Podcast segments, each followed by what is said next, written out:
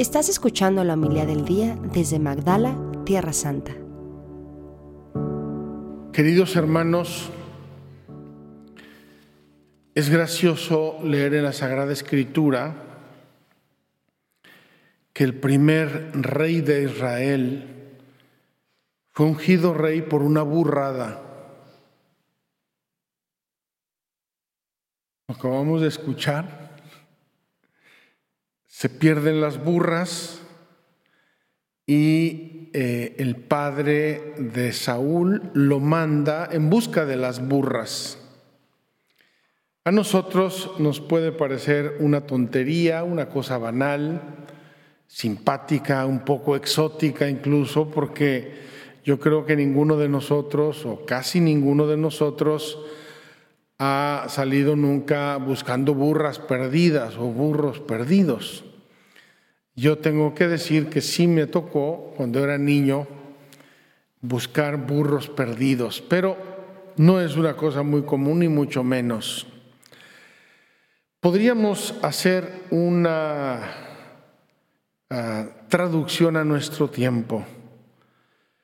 Perdieron su coche o su moto y entonces la necesitan los burros en la antigüedad eran un vehículo, medio de transporte, era un animal de carga, ayudaba mucho, era un animal de trabajo para arar el campo, para muchas cosas. Era, podríamos decir, una riqueza de la familia, sus burras. Es evidente que lo que ocurrió allí y cómo ocurrió la Sagrada Escritura nos lo presenta como un dato providencial. Se pierden unos animales, el padre de Saúl lo manda a buscarlos y la búsqueda lo lleva a la casa del profeta Samuel. Y cuando se está acercando Saúl a la casa de Samuel, Dios le dice, este es mi elegido úngelo rey. Queridos hermanos, en nuestra vida nosotros podemos predecir y programar muchísimas cosas, pero son infinitamente más las que no podemos ni predecir, ni programar, ni proveer, ni organizar. Las que suceden. ¿Por qué? Porque Dios lo quiere, Dios lo permite, con tal que nosotros aceptemos y estemos de acuerdo en que no sucede nada en este mundo sin que Dios lo quiera. Dios nuestro Señor tiene en sus manos todas las cosas, todas las libertades, todos los seres humanos, todos los animales, toda la creación, y Él permite que se den coincidencias, Él permite que sucedan cosas que a nosotros eh, nos revelan sus designios.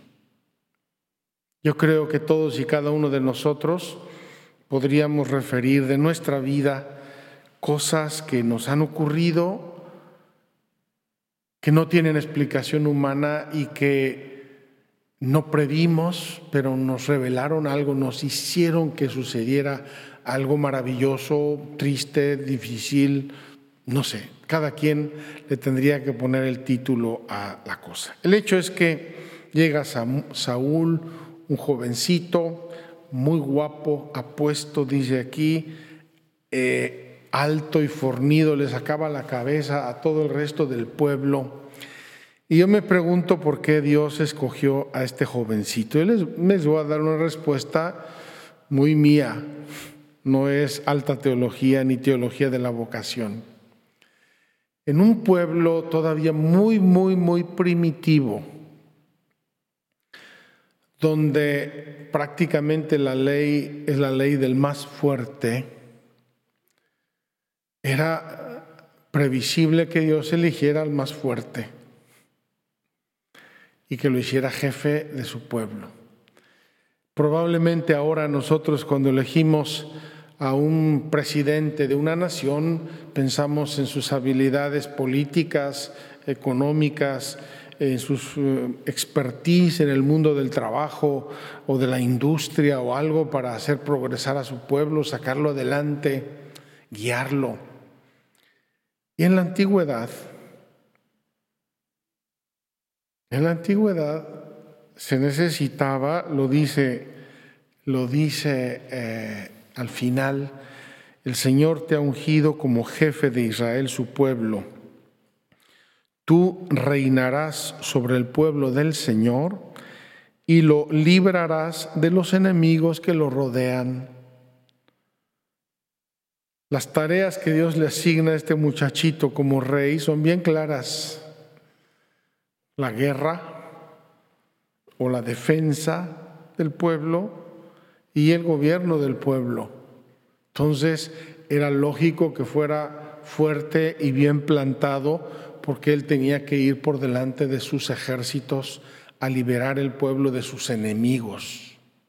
La ley del más fuerte, si pensamos que estamos hablando de hace tres mil años, donde no hay un Estado de derecho, donde no hay confines, sino donde se impone el más fuerte, ahí se impuso y los demás se van derrotados y cabizbajos.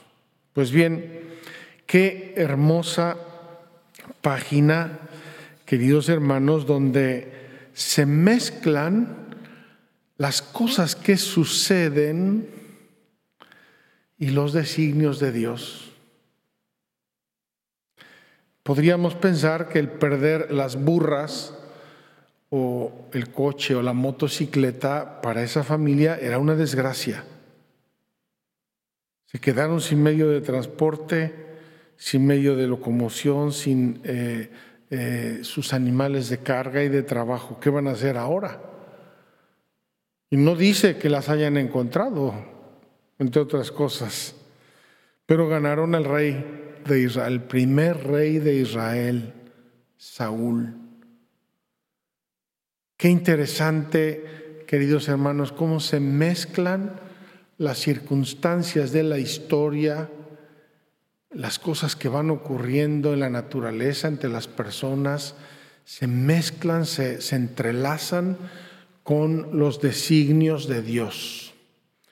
Y a nosotros nos toca tratar de discernir y de entender esos designios, lo que se ha llamado también en algún momento los signos de los tiempos. ¿Por qué Dios permite y revela sus designios a través de cosas que ocurren? Eso implica de nosotros oración, eso implica de nosotros vigilancia, atención a lo que pasa a nuestro alrededor, discernimiento. Qué hermosa palabra y qué cristiana esta palabra tan empolvada discernimiento. Discernir, analizar las cosas y tratar de entender qué tienen que ver con nuestra vida, qué tienen que ver con los designios de Dios y cómo tengo que reaccionar ante ellas. Tristemente ahora encontramos muchas reacciones violentas, emotivas, pasionales, y uno no sabe a dónde están llevando no he discernido, ni lo he pensado, ni reflexionado. O como me decía mi madre cuando era yo niño, vete a recapacitar. El peor castigo que me, ponía, que me podía hacer mi madre, ve a recapacitar a tu habitación. recapacitar, pensar, discernir, enjuiciar si hice bien o hice mal y qué tengo que hacer. De tu poder, Señor, se alegra el rey. Por supuesto que se alegra el rey. Si el rey humanamente tiene recursos pobres y escasos y Dios lo bendice con su poder, obviamente que el rey se alegra. Si es un rey fiel a Dios. Si no es un rey fiel a Dios, pues atente a, tus, a las consecuencias de tus actos. El Señor me ha enviado para llevar a los pobres la buena nueva y anunciar la liberación a los cautivos. Ese reinado antiguo, que era un preludio del reinado de Cristo, ahora es un reinado de salvación. se cierra el telón del Antiguo Testamento con un reinado temporal querido por Dios y se abre de nuevo el telón en el segundo acto con un rey que es el Salvador. Hoy San Marcos nos lleva por una paginilla preciosa y ojalá podamos comentarla, aunque sea brevemente, porque eh, esta página la tendríamos que tener, no sé, en la entrada de nuestras casas, en muchos sitios la tendríamos que tener, porque nos está diciendo el propósito por el que vino Dios al mundo en su Hijo hecho hombre. El propósito, ¿para qué vino? ¿Quieres entenderlo? Mira esta página. Vamos a ver las circunstancias que me encantan. En aquel tiempo Jesús salió de nuevo a caminar por la orilla del lago. Sale Jesús a dar un paseo a orillas del lago. Toda la muchedumbre lo sigue y lo escucha y Él les habla. Siempre que está Jesús, desde que empezó a hacer milagros, atrae gentes y no los atrae para contemplarlo, los atrae para aprender, para enseñarles, predicarles el reino de Dios. Mientras pasa, ve a un señor sentado en la mesa de los impuestos. Algunas traducciones del Evangelio nos ponen incluso el término griego, el telonio. El telonio no era cualquier mesa de impuestos. Tienen ustedes que entender una cosa. Cafarnaún está aquí, aquí está el mar de Galilea y la vía Maris da la vuelta al lago, pasa por Cafarnaún y se cambia de reino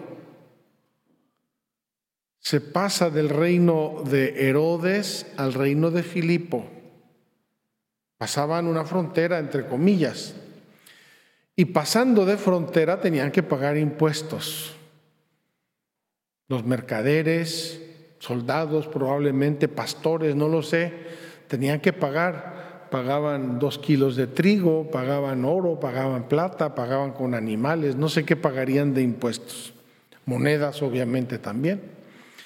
Y ahí estaba Alfeo, el hijo de Alfeo, Mateo, Leví, sentado en el banco de los impuestos. Jesús le dice, sígueme, y él se levanta y lo sigue, como Andrés, Pedro, Santiago y Juan, que eran pescadores.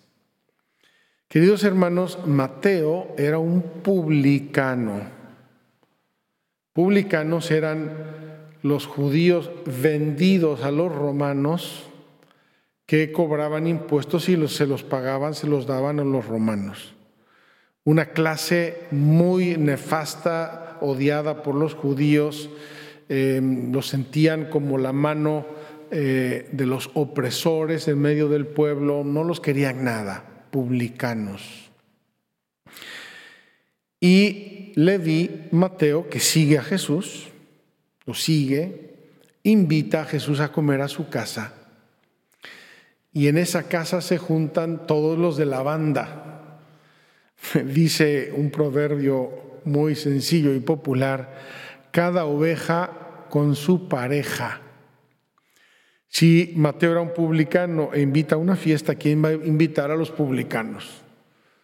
A la banda de los renegados que ayudan a los opresores invasores. Y entonces se desencadena tras bambalinas una discusión.